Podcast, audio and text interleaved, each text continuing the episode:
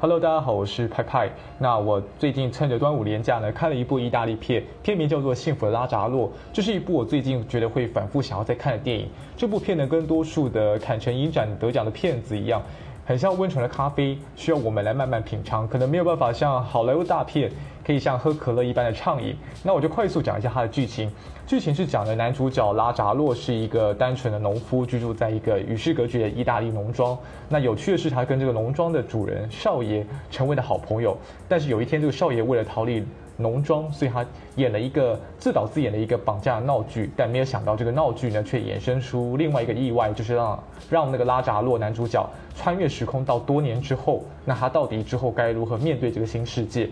那因为时间的关系，我想更多的交流可能就让我们之后可以用声音再做更多的讨论吧。那先这样喽，拜拜。